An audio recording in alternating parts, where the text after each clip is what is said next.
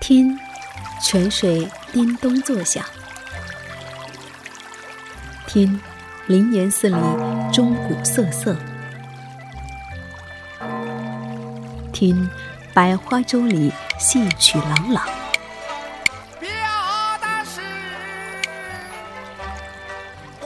听，芙蓉街上人头攒动。听见济南，听见济南，听见最好的时光。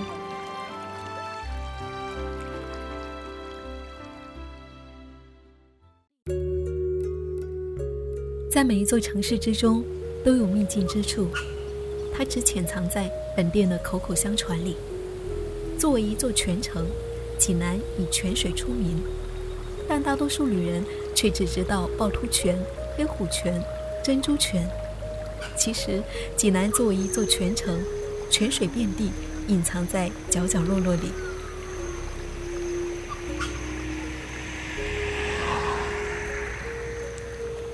沿着山的方向往东走，在渐渐远离城市的喧嚣之处，在山谷之中，在水源的尽头，你会遇见隐藏在济南城市之中的秘境，一个本地人口口相传的赏泉之地。玉河泉村，这是一个以泉水命名的古村落。没错，就如同它的名字一样，这是一个泡在泉水里的小山村。这里有泉：玉河泉、龙泉、响呼噜泉、院内泉、牛头泉、擎天泉、门口泉、东老泉、西老泉，到处是喷涌而出的泉水。泉水凝聚成一条玉河，环绕着村子，哗啦啦地向前流淌，最后流向巨野河。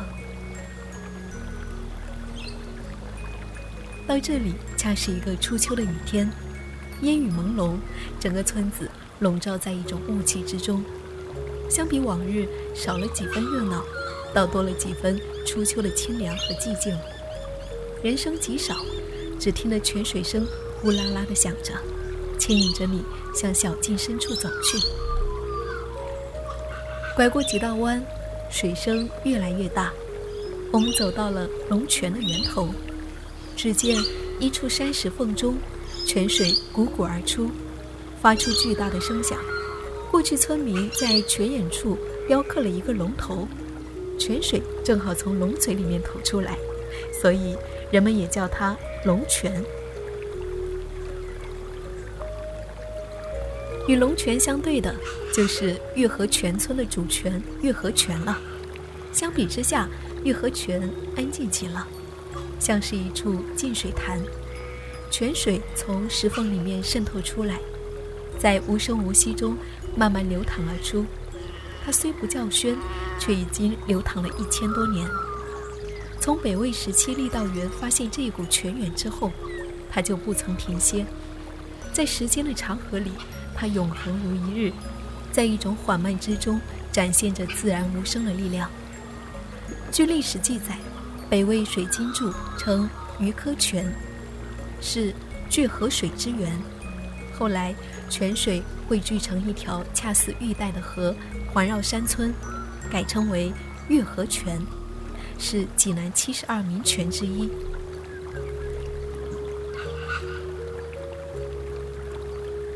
再继续沿着河道往前，向村子的更高处走去，穿过老民宅，穿过一处蜿蜒小道，在一处绝壁山崖之下，郁郁葱葱的树木掩映之中，还有着一处更为济南本地人喜欢的响呼噜泉。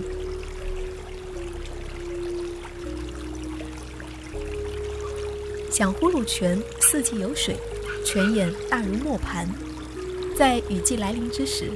底下的水位快速上升，泉水能够喷出井口，呼呼喷响，最高可以到达六十到七十公分，会发出呼噜呼噜的声音，就跟打呼噜的声音一样，人们在村口就能够听见，所以啊，才叫做响呼噜泉。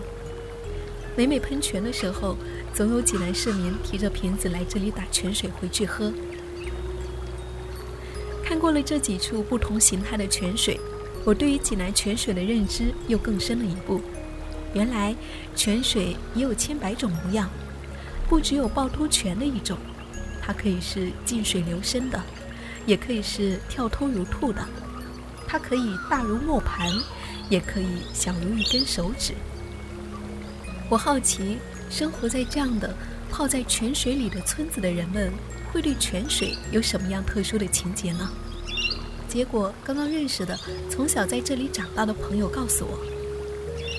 想起小时候的记忆，并没有觉得泉水有什么特别的，只是从小到大，家里喝的水都是这些泉水。平日里面走在路上，只要渴了，也会到泉水口捧一口清凉的水喝。特别是在夏天，它能够驱散身体的一切燥热。在临走的时候，刚好路过几位村民在门口叫卖着自家种的桃子和核桃。这位刚刚认识的新朋友，向一位老嬷嬷买了一小袋桃子送给我，并挑出了几颗又大又饱满的水蜜桃，自然地走到龙泉，在泉水中淘洗后递给我。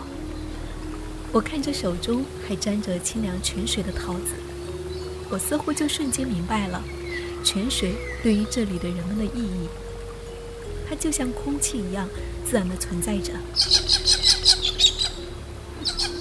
生活在这里的人们，和村子一样，是泡在泉水里的，而泉水也赋予了他们一种独特的气质，质朴、自然、亲切。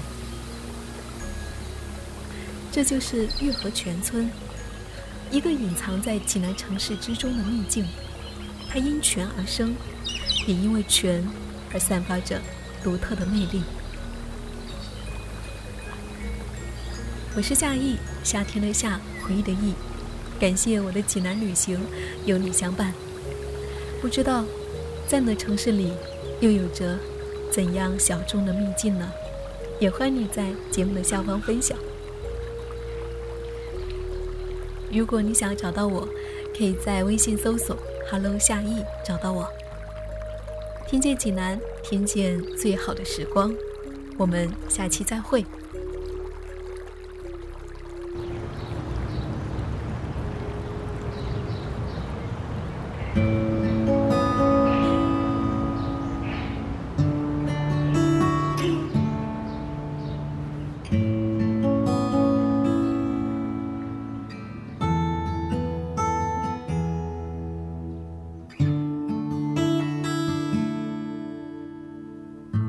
到这个不太熟悉的城市，嘴里念着是你的名字，在这里没有许多的日子，你像一个水一般的女子。全程路上留下太多的步子，山石东路也没有了影子。你问我有没有许多的故事，风尘仆仆如期而至。也许我会想你，在阳光明媚的日子，天空又下小雨，我为你念首诗。看一眼趵突泉，需要了门票四十，而我在不下雪的城市，过着我的小日子。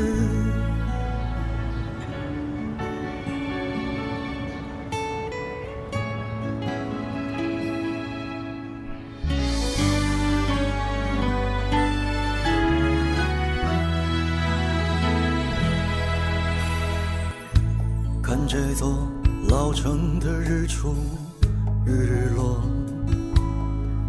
芙蓉街里是不是住着老舍。谁会是谁的新欢和旧爱呀？又有几家正宗的鲁菜呢？再见大明湖，再见夏雨荷，再见宽厚里，再见解放歌，再见曾想过的人啊，唱过的老情歌，再见曲水亭外的花开花落。有天你会想我，看窗外的万家灯火，而在此时此刻，我为你唱首歌，不再唱悲伤的歌，怀念过去了，而我要回到北方生活，谁会？嫁给